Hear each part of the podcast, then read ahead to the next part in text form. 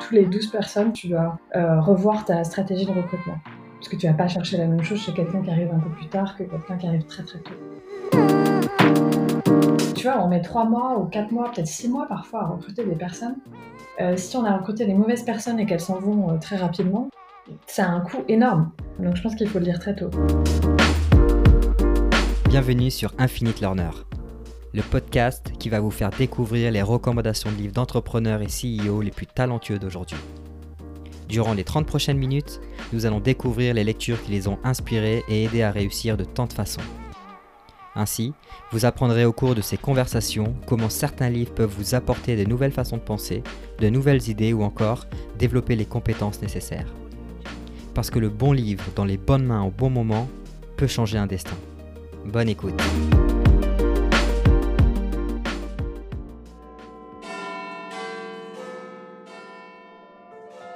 Bonjour à tous, je suis Morgan Perry et dans ce nouvel épisode d'Infinite Learner, j'ai le plaisir d'accueillir Marie Houtier, la cofondatrice et CEO de Aiden.ai, une solution SaaS destinée aux spécialistes du marketing pour les aider à mieux dépenser leur budget publicitaire. Lancé à Londres en 2016, Aiden.ai a connu une trajectoire hallucinante qui l'a amené trois ans plus tard, en novembre 2019, à se faire acheter par Twitter. Durant cet épisode, Marie partage le rôle de la lecture dans son parcours entrepreneurial, ainsi que les livres qui lui ont permis de façonner l'entrepreneur qu'elle est aujourd'hui, mais également d'exécuter parfaitement la vision de sa boîte. Enfin et surtout, Marie nous exposera le livre qui a pu l'aider à répondre au problème numéro 1 que connaissent toutes les entreprises, c'est-à-dire le recrutement, et comment elle a pu appliquer les concepts clés de ce livre. Épisode enregistré à distance pour la première fois, place à ma conversation avec Marie. Bonjour Marie. Salut Morgane. Je suis très ravi de te recevoir sur ce nouvel épisode d'Infinite Learner. Euh, il y a quelques mois, tu nous as partagé tes recommandations de livres sur la plateforme Must Read. Et dans la foulée, euh, je ne sais pas si tu t'en souviens, mais on s'était appelé et tu m'avais brièvement expliqué le rôle de la lecture dans ton parcours entrepreneurial, euh, notamment dans la manière dont cela avait pu t'aider à progresser de manière significative. Donc j'ai hâte que tu nous racontes tout ça. Mais avant, est-ce que je peux te demander de te présenter rapidement, ainsi que Aiden.ai, donc la startup que tu as créée? Oui, absolument. Euh, premièrement, merci pour euh, l'invitation. Euh, pour t'expliquer le contexte, du coup, bah, je suis la cofondatrice et CEO d'Aiden AI, qui est une startup B2B SaaS qui a développé un logiciel de machine learning qui génère des recommandations d'optimisation sur de la donnée publicitaire sur Facebook, Snap, Twitter et AdWords. Donc, euh, pour le contexte, mon cofondateur et moi, euh, on a monté la boîte en 2016 depuis Londres, où nous habitons respectivement depuis 10 ans et 15 ans. Euh, et ensuite, notre startup a été rachetée, donc le, produit, la technologie et l'équipe ont été rachetés par Twitter en novembre dernier, en novembre 2019, donc trois ans après le début. Ouais, donc ça reste quand même une trajectoire assez exceptionnelle, euh, sachant que bah, trois ans, ça reste relativement court. Euh, donc je ne sais pas si tu peux nous partager un peu la manière dont ça s'est fait euh, entre le moment où vous vous êtes fait approcher par Twitter et, et le rachat définitif. Oui, ça a été très rapide. En fait, nous, on n'avait pas du tout l'intention de vendre, donc c'est aussi pour ça que ça, ça, a été rapide parce que c'était pas particulièrement programmé. Mais en gros, fin août, on a eu des premières discussions, euh, pas avec Twitter d'ailleurs, par quelqu'un qui était intéressé.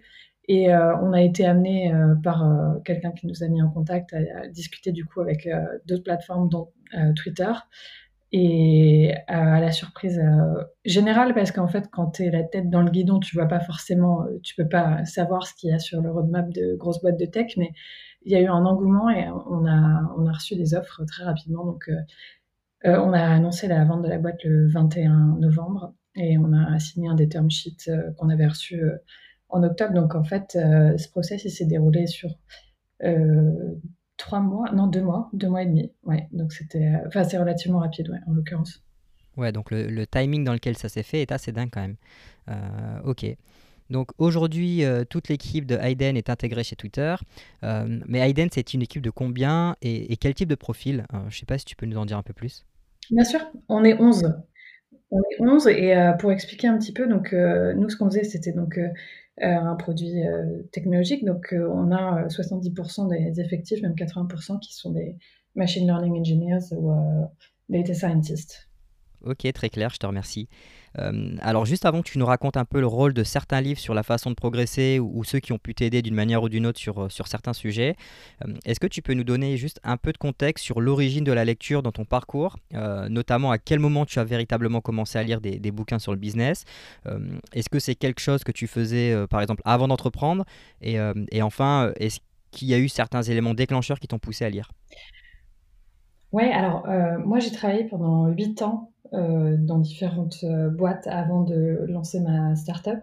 Et du coup, euh, j'étais hyper consciente que j'étais une, first-time entrepreneur et donc que j'avais pas accès en fait à la connaissance, certainement pas à la connaissance terrain. On le vit parfois par procuration parce que, en l'occurrence, j'ai bossé pour une startup américaine qui avait levé 27 millions, qui était basée à Boston. Moi, j'étais basée à Londres. Et en discutant, bien sûr, avec les fondateurs, on apprend des choses. Mais euh, la lecture, en fait, c'est absolument indispensable pour compléter ce, ce manque d'expérience, en fait. Et, euh, et c'était absolument nécessaire, en fait, de pas se lancer directement, de faire euh, ce qu'appelle, euh, c'est, euh, comment s'appelle, le, le, le, mec qui a écrit The Lean Startup, Eric Ries, qui dit, voilà, qui dit The School of Just Do It Entrepreneurs. Euh, donc, euh, de pas juste se jeter dedans et just do it, ça fonctionne pas en fait. Il faut aussi se renseigner un petit peu. Et c'est d'ailleurs c'est Reid Hoffman, je crois, le, fondateur de, LinkedIn qui était euh, chez PayPal avant, qui disait qu'en fait un entrepreneur c'est quelqu'un qui saute d'une falaise et qui doit construire un avion pendant sa chute. j'aime bien l'image. ouais, je trouve ça assez intéressant parce que en fait la lecture c'est un des outils quelque part qui te permet de construire ton avion plus rapidement pendant la chute. Donc dans, si tu veux, dans la caisse euh, à outils de l'entrepreneur, moi j'avais quatre choses, euh, ou on va dire trois choses sur les supports, en tout cas pour apprendre. Mais le premier, c'était les podcasts. Donc merci d'avoir euh, lancé ce podcast parce que c'est hyper facile d'écouter du contenu audio, qu'on soit en train d'aller courir ou qu'on soit en train de se déplacer. Moi, j'ai passé beaucoup de temps en fait à écouter des, des, témoignages aussi d'autres entrepreneurs avant de me lancer. Euh, ensuite, euh, il y a les blogs, parce que c'est plus court, c'est plus digestible, donc euh, c'est facile à lire. je consommais énormément de, contenu de médium de la part de tout un tas d'entrepreneurs différents, mais souvent des entrepreneurs qui étaient aux États-Unis, parce que c'est ce qui nous intéressait, et en particulier des fondateurs de boîtes qui étaient dans la Silicon Valley et qui faisaient du B2B SaaS. De la même manière, je consommais beaucoup de contenu qui venait de fonds qui investissaient dans ce, dans ce vertical.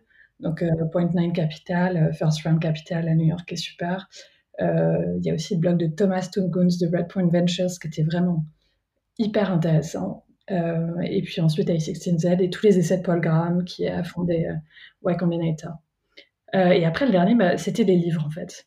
et puis le quatrième, c'était simplement de le faire en fait, parce qu'à un moment donné, on ne peut pas tout apprendre dans les livres non plus. Donc, donc voilà, donc les livres, ça a été, euh, ça a été hyper utile pour moi et j'en ai lu, euh, j'en ai lu pas mal. Euh, je sais pas après, enfin, il y a aussi un engouement qui est un petit peu exagéré aux États-Unis où il y a tout un tas de gens qui disent ouais, moi je vais lire 100 livres cette année. Je comprends pas du tout le concept. déjà, moi, je lis assez lentement. Je prends des notes tout le temps.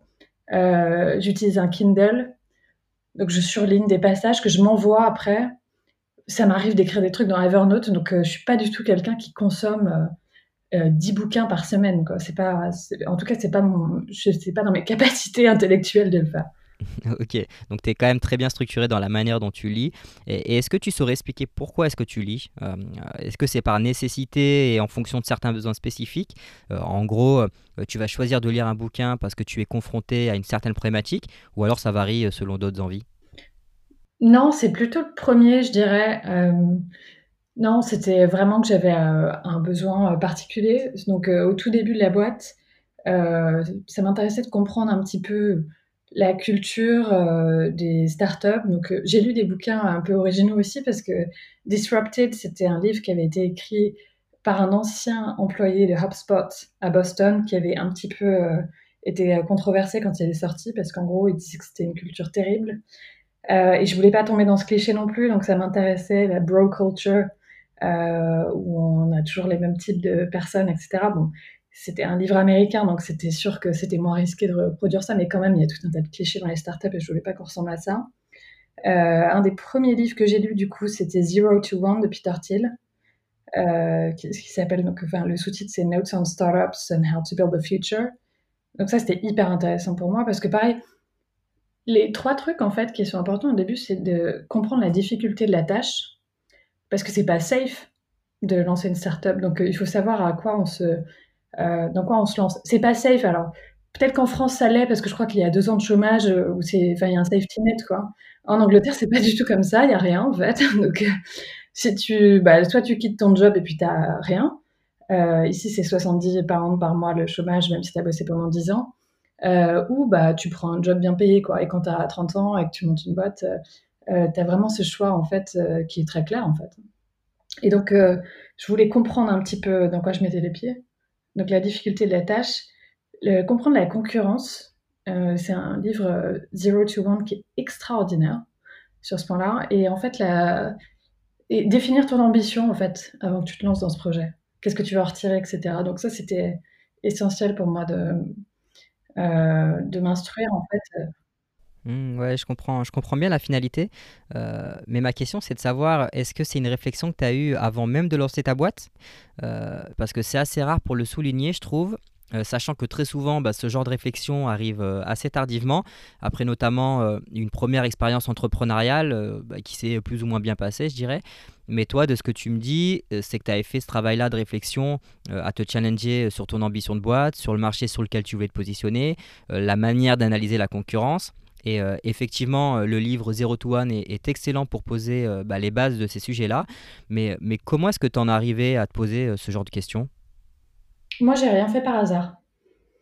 Euh, non, j'ai vraiment réfléchi. Je savais exactement ce qu'on faisait. Je, euh, je voulais en fait avoir une boîte qui avait le potentiel euh, d'être une unicorn. donc, j'ai, on a tué. Enfin, moi, j'ai tué trois idées de boîte que j'avais lancées avant parce qu'elles correspondaient pas à ça.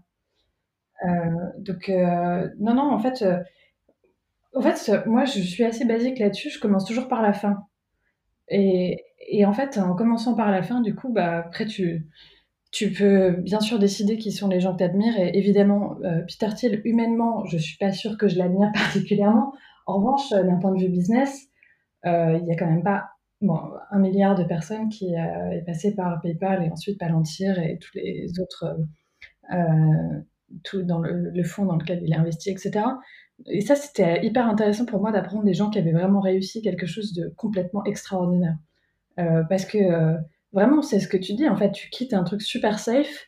Et moi, j'avais pas envie de juste essayer. Je voulais euh, faire quelque chose de très grand si c'était possible, parce qu'il y a trop de sacrifices en fait qui sont associés au fait de, de choisir ce lifestyle. Donc, donc je voulais un petit peu avoir un plan en fait. Moi, je considère que tu peux. C'est un peu comme un GPS en fait. Si, si tu mets pas l'adresse, je vois pas comment tu peux y arriver. Quoi. Ouais, mais tu vois, je trouve que c'est pas très commun comme euh, réflexion et euh, en tout cas assez mature, surtout pour euh, ben, une first-time entrepreneur. donc c'est un super partage d'expérience, je trouve, pour tous ceux qui ambitionnent de, se lancer. Ouais. Donc maintenant, si je reviens un peu sur le livre Zero to One, c'est justement celui qui, toi, t'aurait permis peut-être de pousser davantage ton niveau de réflexion sur le type de boîte que tu voulais. Euh, mais ce qui m'intéresse, euh, c'est de savoir ce qui s'est passé après la lecture de ce livre. Euh, je ne sais pas, est-ce que tu as pu appliquer bah, certains concepts ou idées clés du livre à ta propre boîte? Ou en tout cas, comment est-ce que tu as pu en, tirer profit? En fait, c'était intéressant parce qu'il a beaucoup de conseils qui sont tirés de son expérience de chez Palantir. Et il y avait des parallèles en fait entre ce que, ce que lui faisait et ce que nous on cherchait à faire, dans le sens où il abordait beaucoup la question de est-ce que la technologie remplace les gens ou est-ce que la technologie est là pour complémenter les gens? Euh, Et donc, il y avait euh, une quote que euh, j'ai retrouvée dans mes notes, d'ailleurs, je vais te la lire, mais qui, est hyper intéressante. Euh, vraiment, j'ai trouvé euh, que ça nourrit notre, euh, notre pensée du début à la fin. Donc, je vais te la lire. Désolée, c'est en anglais. ouais, il dit are so worried about being replaced that they would rather we stop building new technology altogether. Neither side questions the premise that better computers will necessarily replace human workers. But that premise is wrong. Computers are complements for humans, not substitutes. The most valuable businesses of coming decades will be built by entrepreneurs who seek to empower people rather than try to make them obsolete. Et ça, c'était clé parce que nous, on se lançait dans la construction d'un logiciel qui générait des recommandations d'optimisation pour aider les marketeurs. Et parfois, il y avait cette tension où les gens avaient l'impression qu'on essayait de les remplacer, ce qui n'était pas le cas en fait. On cherchait vraiment à complémenter et à augmenter leur quotidien avec de la technologie. Euh, donc lire en fait euh, ce, livre, ça a permis notamment d'articuler la value proposition de ce que nous on faisait comme produit. Donc c'était pas simplement euh, aller à un cours de business à Stanford qui est ultra générique, c'était hyper spécifique en fait à notre produit en l'occurrence.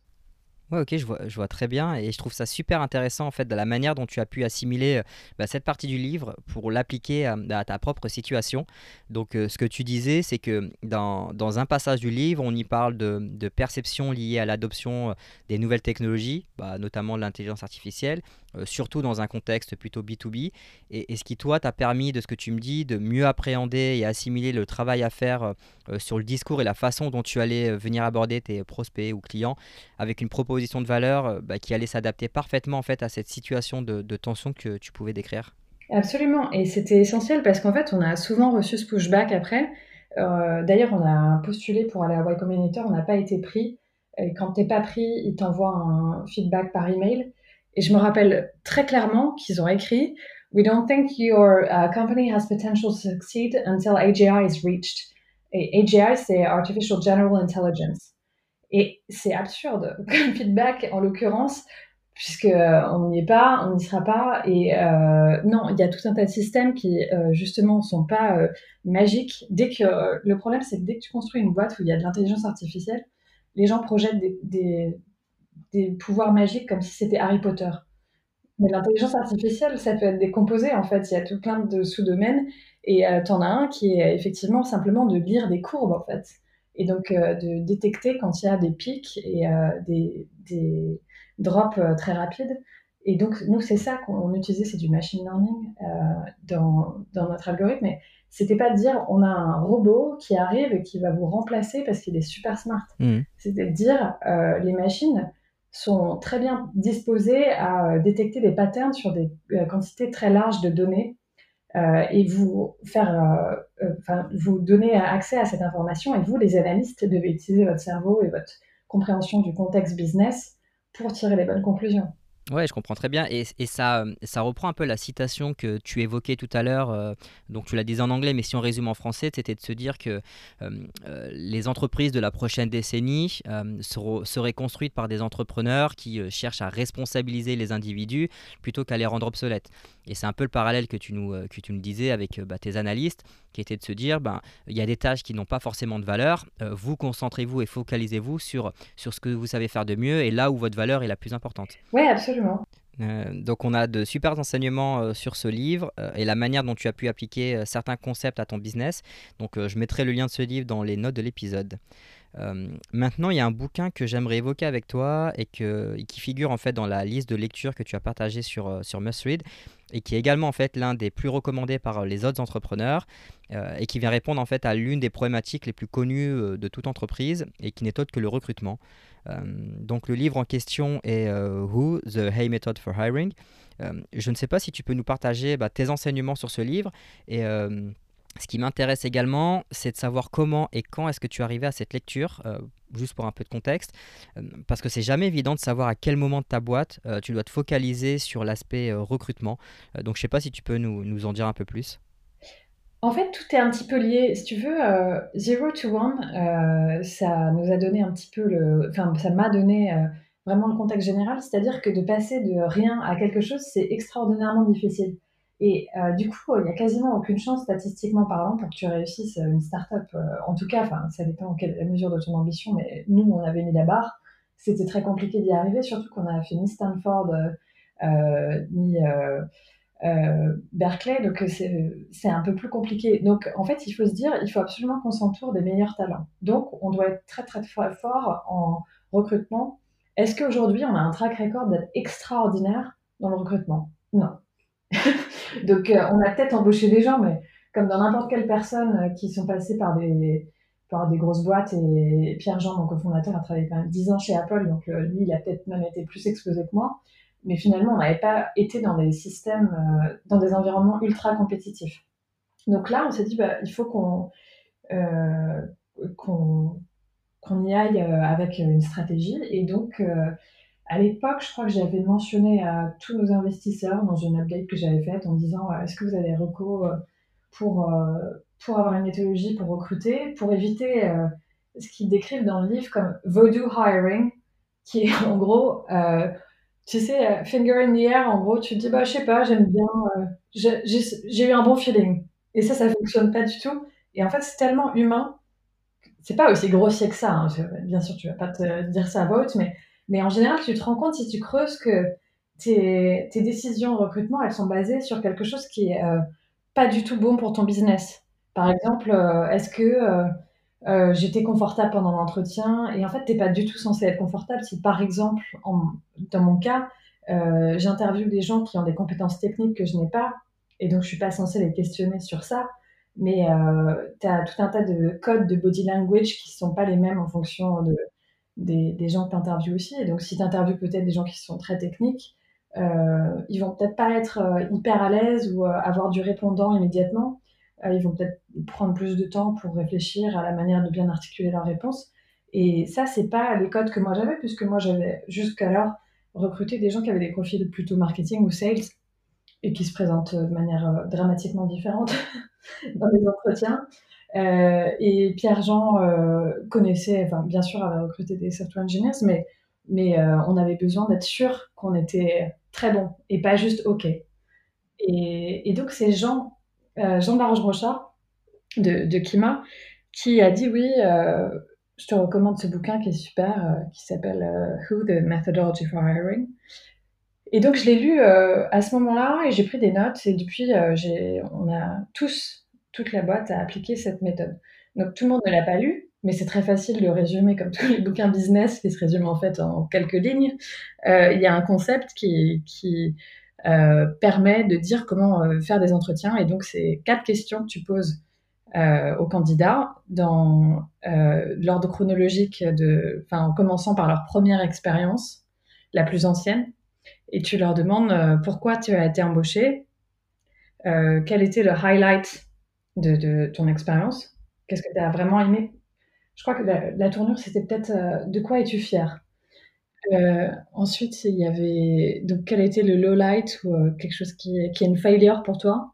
Et pareil, c'est pas anodin en fait, parce que finalement, c'est un terme qui est extrêmement chargé l'échec. Ouais, complètement. Et il y a plein de gens qui réagissent très mal ou qui qui vont pas admettre qu'ils n'ont pas eu d'échec en fait. Et donc, si t'as pas eu d'échec, finalement, t'as pas vraiment essayé. Bah alors justement, quand tu évoques la partie euh, échec, résultat ou encore réussite durant les entretiens que tu mènes, comment est-ce que tu abordes le fond? Euh, je veux dire, est-ce que tu creuses davantage cette partie-là? Euh, Parce que c'est jamais évident, je trouve, de, détecter un peu ben, les signaux faibles ou de savoir si la personne est en train de te, mentir ou pas. Euh, ce que je veux dire, c'est que est-ce que tu lui demandes d'illustrer cette partie-là, donc échec, réussite ou résultat, avec des éléments, des chiffres précis, des faits précis, ou alors ça reste à la surface? Ça m'intéresse de savoir comment est-ce que tu abordes cette partie-là. Ouais, alors moi, la manière dont j'ai approché ça, c'était pas forcément pour détecter des mensonges ou quoi que ce soit, mais c'est juste que c'est, euh, en fait, tu cherches des gens extraordinaires euh, dans le sens où euh, c'est pas facile de savoir à la fois être bon techniquement et savoir articuler correctement ce que tu as fait.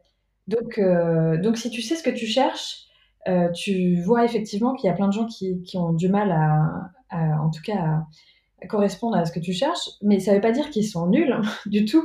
Ça veut juste dire que toi, tu as déjà défini des critères spécifiques et tu veux que la personne soit capable de, euh, de bah, d'être super claire en fait. Parce que tu es une petite start-up et que tu as besoin de gens qui vont pouvoir faire du euh, euh, cross-functional communication et qui vont devoir parler à la fois au produit, à l'engineering et de manière claire. Donc, c'est pas pour piéger les gens. Non, je, comprends très bien. Et, justement, je crois qu'il y a un chapitre dans le livre qui illustre un peu ce que tu es en train de décrire et qui n'est autre que la notion de, scorecard, donc qui justement permet d'aligner en fait euh, euh, le candidat et ses compétences à la mission de la boîte et aux résultats attendus. Mhm. Euh, donc je ne sais pas si tu peux rapidement nous en parler, parce qu'il y a souvent un amalgame en fait entre la notion de scorecard et la fiche de poste, qui n'est autre que la description du poste, et qui sont pour autant assez différents dans leur approche et leur finalité. donc je ne sais pas si tu as des choses à ajouter sur le, sur ce sujet. Alors, je me rappelle plus très bien du bouquin, à part les vraiment moi je te dis juste les trucs dont je me rappelle et qu'on a appliqué. La dernière question, il y avait 4 questions. La dernière, c'est: «Why did you leave?» et c'est hyper intéressant, vraiment et heu, ça a complètement changé. En fait, à partir du moment où on a été structuré, donc on avait, heu, chez nous, heu, 3 à 4 entretiens. Au début, on n'était que 2, donc on le faisait faire par des investisseurs et donc il y avait 3 entretiens techniques, heu et je dis 3 parce qu'en fait, il y avait un test avant sur HackerRank, heu, qui était donc heu, une plateforme qui permet de faire faire des tests, heu, techniques, en ligne. Et ça pareil, on s'est enfin, posé pendant longtemps pour réfléchir aux questions qu'on mettait dedans, et la difficulté du test. Et il était difficile. Et c'était 1 heure 30 de temps, heu, pour, heu, le faire, avant même de passer l'entretien. Et donc ça, ça a filtré déjà énormément puisqu'il y a plein de gens qui se disaient: «Mais hors de question, j'ai pas que ça à faire, je vais pas passer 1 heure 30 à faire un entretien technique pour une boîte qui a, tout juste levé» et très bien, ça veut dire que c'était des gens qu'on voulait pas. Et donc après, il y avait ces entretiens, sur place. Et donc en fait, on était tous briefés sur, cet entretien-là. Alors on le faisait pas, heu, c'est moi qui posais ces questions-là, en fait, mais les autres savaient que j'allais poser ces questions-là et donc après je leur donnais le feedback, heu et moi, c'était le dernier entretien et après on avait la scorecard. C'est-à-dire que si on avait, heu, un candidat qui avait été interviewé par 4 personnes, les 4 personnes qui l'ont interviewé, donc souvent c'était Pierre-Jean, mon cofondateur, heu, 2 de nos ingénieurs quand on en avait ou un investisseur qui était technique quand on n'en avait pas, et et moi-même, on se retrouvait dans une salle et puis après on on gradait, heu, le candidat. Et donc il y avait, heu, plusieurs critères qu'on a mis. Et je sais pas si on a copié exactement ce qu'il y avait dans le livre ou pas, heu, mais il y avait, notamment, ce que tu disais tout à l'heure, l'articulation de la valeur qu'il ou elle a apportée dans le cadre de son rôle, de l'exécution de son rôle, et donc c'est effectivement pas, juste, est-ce qu'il est bon techniquement, ou elle est bonne techniquement et c'est, heu, aussi d'autres choses qui étaient nécessaires et plus tu évolues en fait, nous on était que 11 dans la boîte, donc plus tu évolues, plus tu dois revoir, heu, ce système. En fait, je crois que c'est les multiples de 12 normalement, faut que tu enfin tous les 12 personnes, pardon, tu dois, heu, revoir ta stratégie de recrutement. Parce que tu vas pas chercher la même chose chez quelqu'un qui arrive un peu plus tard que quelqu'un qui arrive très, très tôt. Mmh. OK, j'avais pas retenu le concept, heu, de changer, heu heu, son système de recrutement tous les X employés. Et justement, ça me rappelle un peu la conversation que j'ai eue sur un précédent épisode avec, le CEO de de Pappernest, donc Philippe de la Chevannerie, qui décrivait un peu, heu, ce concept-là, mais sur la notion de culture et qu'effectivement, heu, tu ne pouvais pas avoir la même culture que tu sois 50, 200 ou plus de 500 employés et que forcément ça devait évoluer et c'est un peu la même chose avec le recrutement, heu, ce que tu es en train de me dire, dans une mesure différente. Heu, absolument. donc maintenant j'aimerais venir à un point, je ne sais pas si tu te souviens, du framework que le livre proposait, mais il mettait en avant, 4 étapes. Donc si je reprends un peu, mes notes sur le sujet, il y a la première étape qui était, un peu, heu, la notion de scorecard qui vise à définir comment aligner au mieux les attentes du poste, heu, avec les compétences du candidat, heu, bah, d'un point de vue, mission de la boîte, culture, résultats souhaités et compétences requises. La deuxième étape, c'était, surtout l'importance de la partie sourcing avec, quelques conseils, types, notamment comment utiliser le système de referral pour sourcer les meilleurs candidats ou encore, bah, adopter une approche, proactive dans sa recherche et et surtout ne pas attendre en fait d'avoir besoin de recruter pour le faire. Heu, la troisième e étape, heu, c'était surtout la partie, sélection et entretien du candidat, donc heu, découpée en plusieurs étapes. Donc avec quelques questions types à mener, mais ça, tu en as assez longuement parlé, pour qu'on revienne dessus et surtout, en fait, c'est la dernière étape qui m'intéresse et qui est la partie, vente, et comment vendre et comment persuader à chaque fois le candidat, donc avec, la manière de vendre l'entreprise, de vendre la mission, de vendre le rôle et que ça doit se faire, en fait, à chaque étape, heu, on va dire, du système de recrutement, donc autant dans la partie sourcing que dans la partie, heu, sélection et entretien et que même dans la partie, en fait, post-embauche. Hem et et je ne sais pas, en fait, si tu as des insights à partager sur le sujet, ou alors c'est vraiment la partie sélection et entretien que tu valorises dans ce livre? Non, mais en fait, je pense que dans la phase d'entretien, effectivement, il faut un moment quelqu'un qui, heu, qui vraiment parce qu'un gros défaut des, des boîtes qui interviewent, des candidats, c'est que, heu, parfois, on a tous été dans des entretiens, heu, même moi, mais il y a longtemps, heu, où en fait, tu as l'impression que les gens, ils essayent pas de se vendre. Ils te regardent juste comme si c'était à toi de te vendre, mais c'est un exercice dans les 2 sens il faut avoir un tout petit peu d'humilité quand même. tu es une start-up qui a quasiment pas de fonds et juste une promesse à offrir de peut-être une réussite future. Qu'est-ce que ça veut dire par rapport à des gens qui ont des garanties de salaire? Enfin, nous, on payait 20 à 30% de moins que le marché. On le disait. Hein. Moi, je mettais tout sur la table. Je disais, mais t'es sûr que tu veux travailler chez nous? T'es au courant que en fait, tu n'auras pas ces trucs-là, il n'y aura pas free breakfast. c'est ça que tu veux. Et parce qu'en en fait, euh, je pense que c'est idiot de, laisser penser qu'il n'y euh, a pas de risque. Surtout quand es aussi euh, en train d'embaucher des gens qui sont dans les dix premiers employés. Il faut qu'ils soient un petit peu différents, un petit peu entrepreneurs par rapport à des gens qui viennent plus tard où là, tu as prouvé le product market fit. En fait, pour moi, c'est avant qu'il y ait product market fit, c'est clair que tu as intérêt à comprendre qu'il faut aussi que tu vendes le truc, la vision, et que tu sois transparent, euh, transparente sur le, sur le contexte et l'environnement dans lequel la personne va, venir. Et souvent, ça les motive, euh, bien sûr, de manière extraordinaire, puisque les, les gens qui sont là, en fait, euh, recherchent ça. Ils veulent forcément quelque chose de différent, ils veulent pas être protégés, ils veulent compter. Et donc, oui, tu as du risque, mais tu comptes dans ce type Ouais, effectivement. Et, surtout, en fait, que le livre se focalise sur le recrutement de A-players, donc les top performers. Donc, pour reprendre un peu la définition du livre sur la notion de A-player, euh, il s'agit d'une personne qui a au moins 90% de chances d'atteindre un ensemble de résultats que seuls 10% des candidats les plus performants pourraient atteindre. Et, souvent, c'est une notion qui peut euh, porter à confusion car, euh, car on peut penser euh, qu'un high player, bah, c'est le profil le plus expérimenté et le plus doué dans un domaine ou une industrie précise, alors qu'en fait, les qualités de ce high player doivent être surtout être définies en fonction de la mission de la boîte et des résultats que cette personne sera capable d'atteindre. Absolument. Nous, on a recruté Léa, qui était notre head of product. Elle n'avait jamais fait le job avant mais elle avait entièrement les capacités de le faire et elle l'a fait brillamment. Et c'est ça aussi, en fait. C'est pas, enfin, c'est après c'est tout un autre sujet la diversité, mais c'est très difficile pour les pour les gens d'investir dans quelque chose qui n'a pas déjà fait ses preuves. Et donc euh, souvent il y a un défaut extraordinaire, c'est de se dire super, euh, il ou elle sort de chez Facebook, il était euh, software engineer, donc il va, tu vas faire exactement la même chose chez nous. C'est pas comme ça que tu as des résultats extraordinaires. Là, tu auras la même chose.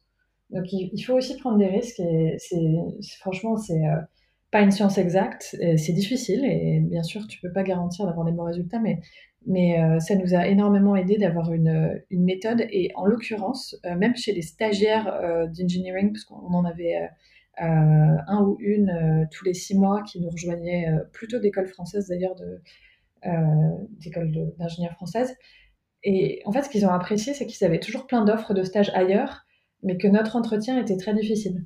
Hmm. Tu vois, donc c'est aussi ça, c'est si tu veux euh, euh, quelque part attirer des gens qui euh, ont envie de se faire mal, eh ben il faut pas que tu rendes l'accès facile. et ça vient à un coût par contre. Hein. C'est clair que nous, on a eu des grosses difficultés à un moment donné parce qu'on avait besoin d'avancer vite, on avait levé des fonds et ça prend du temps de trouver ces gens-là. Donc il faut, c'est un trade-off, c'est un compromis que tu dois, tu dois faire sciemment. Euh, tu peux rendre l'accès très facile et là, tu vas avoir plein de gens qui vont venir. Mais bon, euh, tu auras des moins bons résultats. Ou alors, tu peux te dire, euh, tu vois, on va, on va prendre le temps. Ça va peut-être prendre trois mois au lieu de un. Mais on, va, on va vraiment avoir la bonne personne. Super. Donc pour conclure sur ce livre, à qui est-ce que tu le recommanderais? Donc est-ce que ce sont plutôt des entrepreneurs qui sont au tout début de leur aventure, donc en train de valider leur marché, ou alors les entrepreneurs qui ont des boîtes qui sont par exemple en phase de croissance? Je pense qu'il faut lire le plus tôt possible. En fait, euh, quand tu lances la boîte, de toute façon, tu vas recruter des gens. Et euh, comme tu n'as pas grand-chose au début, à part euh, une vision, tout repose sur l'humain au tout début. après, au fur et à mesure, tu as un produit, tu as des clients, et ça shift complètement, ça, se déplace la responsabilité qu'ont les, personnes en fait individuelles. Mais c'est très très très important d'investir dans le, le, bon hiring au début parce que tu vois, on met trois mois ou quatre mois, peut-être six mois parfois à recruter des personnes. Euh, si on a recruté des mauvaises personnes et qu'elles s'en vont euh, très rapidement, ça a un coût énorme pour une euh, early stage startup. Donc je pense qu'il faut le lire très tôt. Ok, super. Euh, donc j'aimerais finir sur une dernière question euh, donc, que j'ai l'habitude de poser euh, bah, durant mes conversations. C'est au sujet de ta routine de lecture. donc tu y as déjà en partie répondu au tout début de cet épisode, notamment bah, sur la manière dont tu prends des notes. mais est-ce, est que tu aurais quelque chose à, à, partager sur ton rythme ou ta fréquence de lecture? Par exemple, est-ce que c'est quelque chose que tu fais, je sais pas moi, quotidiennement? Euh, c'est très variable, mais euh, globalement, c'est difficile de faire quoi que ce soit dans la vie si tu as pas créé une habitude. Donc, euh, c'est enfin moi, souvent, j'avais, l'habitude j'écoutais beaucoup de contenu audio, pas seulement des podcasts, mais en fait les versions audible des livres. Parce que je voyageais beaucoup à San Francisco, donc j'avais, 10 heures d'avion, et j'aime pas lire, dans l'avion, ça me rend malade, donc j'écoutais euh, ça et parfois je prenais des notes euh, aussi euh, à l'écrit. Donc je pense que j'avais pas une. Non, j'étais pas hyper rigide. Je me disais pas tous les matins, c'est militaire, à 9h jusqu'à 10h, je lis. Mais c'est vrai qu'il faut te créer un peu une, une discipline.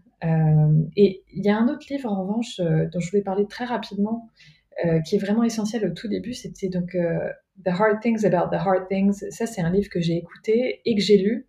Parce que parfois, tu peux faire les deux aussi, quand tu as besoin de, t'imprégner euh, de certains concepts. Euh, et ce sera peut-être, je crois que je l'ai mis dans ma liste, mais ça, c'est quelque chose que je recommande euh, aussi très, très, très, très tôt. Oui, il est, il est, effectivement dans ta liste de lecture sur Must Read. Et justement, c'est intéressant que tu dises que tu le recommandes très tôt, car c'est quand même l'histoire d'un fondateur de boîte tech, donc Ben Horowitz, qui a emmené en fait son entreprise jusqu'à l'introduction en bourse et qui adresse en majeure partie des, des problématiques de grosses boîtes. Mais en 4 ans. C'est ça, en fait, c'est ça, c'est important. C'est pareil, c'est cette histoire de savoir où tu vas. Quand tu vois que cette boîte, euh, Opsware, qui était sa deuxième, parce que je crois qu'il avait fait l'Outcloud avant. Ouais, ouais, l'Outcloud, ouais. Ouais, donc euh, tu vois, je veux dire, de 2004, ça doit être ça. Non, c'est même en 3 ans. 2004 à 2007, c'est une boîte qui valait 29 millions, elle est montée à 1,6 milliard en 4 ans. C'est extraordinaire en fait de, faire quelque chose comme ça. Et donc si tu ne lis pas, et en plus c'est quelqu'un qui reconnaissait euh, très ouvertement qu'il n'avait pas les compétences de CEO, qui s'est fait menacer plein de fois de se faire remplacer, euh, c'est hyper intéressant quand tu es un first-time founder de dire ça. Tu vois, c'est quelqu'un qui, a dit euh, The only thing that prepares you to run a company is running a company. tu vois? Donc je trouve que c'est bien de le lire avant parce que, encore une fois, c'est cohérent avec le fait que tu sais pas dans quoi tu mets les pieds. Et là, tu le vois, tu dis, OK, est-ce que j'ai envie de ça? Et moi, j'en avais envie, mais ça l'a confirmé. Parce que sinon, tu prends des sacrées claques. Non, ouais, je comprends. Et ça, c'est assez intéressant d'avoir ton ressenti et ton point de vue sur justement bah, sur le, moment de, de, lire ce livre. Euh, alors, je voulais revenir rapidement sur un sujet qu'on a eu lors de notre premier échange euh, et ça m'avait assez marqué parce que j'avais trouvé l'approche intéressante. Tu m'avais dit, euh, pour mieux retenir et mémoriser certains livres, je lis, j'écris et j'écoute. Et c'est une manière pour moi d'améliorer mon apprentissage. Euh, ouais. Est-ce que c'est quelque chose que tu continues de faire régulièrement? Bien sûr.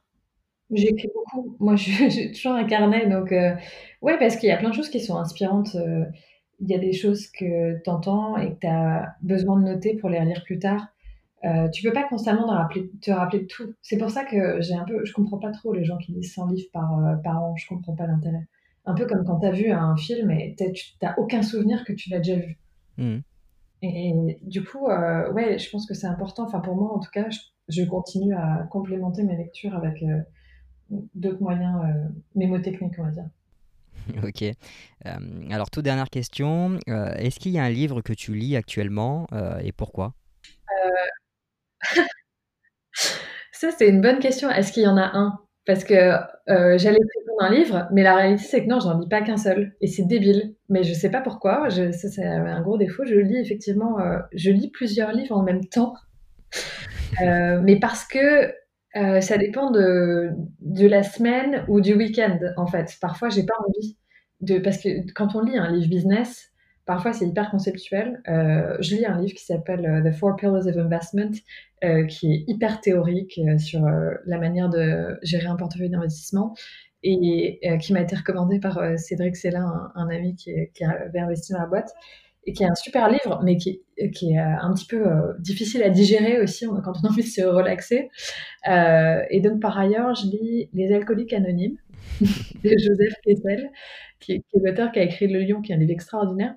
Et honnêtement, c'est hyper intéressant en fait euh, de lire ce livre parce que euh, euh, pourquoi? Parce que au moment où les alcooliques anonymes ont été lancés aux États-Unis dans les années 50, c'était complètement loufoque et considéré comme sectaire de se retrouver avec des gens et de partager quelque chose de très très personnel sur une addiction. Et de la même manière, je trouve que les fondateurs ne partagent pas assez entre eux. Alors maintenant, il y a une vraie communauté qui s'est créée, c'est super, c'est vraiment en train de changer. Euh, et moi, je, passe beaucoup de temps aussi à, à échanger avec d'autres cofondateurs, euh, euh, d'autres fondateurs pendant même, pendant toute l'aventure, ça m'a beaucoup servi. Mais ça me fait un peu penser à ça parce que c'est ça en fait, c'est des gens qui vivent un truc tellement unique que les autres peuvent pas trop comprendre et que parfois faut aussi segmenter ce que tu partages parce que tu peux pas te faire aider par tout le monde et c'est un autre point qui est hyper intéressant de la part de Ben Horowitz dans The Hard Things About the Hard Things, ce qu'il a poussé à créer A16Z, le fonds euh, qu'il a créé avec Mark Andreessen, c'est c'est qu'en fait, il a dit, mais attends, euh, pourquoi la plupart des gens qui nous donnent des conseils n'ont jamais monté de start-up Et c'est pour ça que les alcooliques anonymes, c'est un peu ça, c'est aller partager avec des fondateurs qui ont vécu le truc, plutôt que tous ces gens euh, loufoques sur LinkedIn qui contactent par euh, dizaines par semaine pour dire euh, Hey, I'm a startup advisor, I'm going to help you. t'es là, bah, en fait, déjà, t'as jamais créé de startup et en plus, je t'ai pas demandé de l'aide, donc merci, mais non, quoi. Donc, euh, ça, ouais, c'est... il y a toujours des parallèles à faire. J'avais jamais pensé à cette analogie, mais écoute, euh, l'image est très parlante, j'aime bien. Euh, parfait pour conclure. Euh, je te remercie pour cette conversation euh, sur les quelques livres qui ont pu t'aider dans la trajectoire que connaît Hayden. Euh, et d'ailleurs, tu as encore un, tas de livres super intéressants que j'aurais adoré aborder avec toi. bah écoute, ça sera l'occasion de se faire un nouvel épisode pour en discuter. donc encore merci Marie d'avoir partagé tout ça avec nous et, et, je te dis à très bientôt. Avec grand plaisir, merci Morgane. Salut Marie. J'espère que cet épisode vous a plu et merci d'avance de le partager et de le noter 5 étoiles sur Apple Podcast. Ça m'aidera énormément à faire connaître ce nouveau format. Enfin, n'hésitez pas à vous inscrire à la newsletter pour recevoir les dernières recommandations de livres faites par les entrepreneurs, mais aussi pour être notifié de la sortie des derniers épisodes d'Infinite Learner. Je vous ai mis tous ces liens dans les notes de l'épisode. Encore merci pour votre écoute et à très vite. Ciao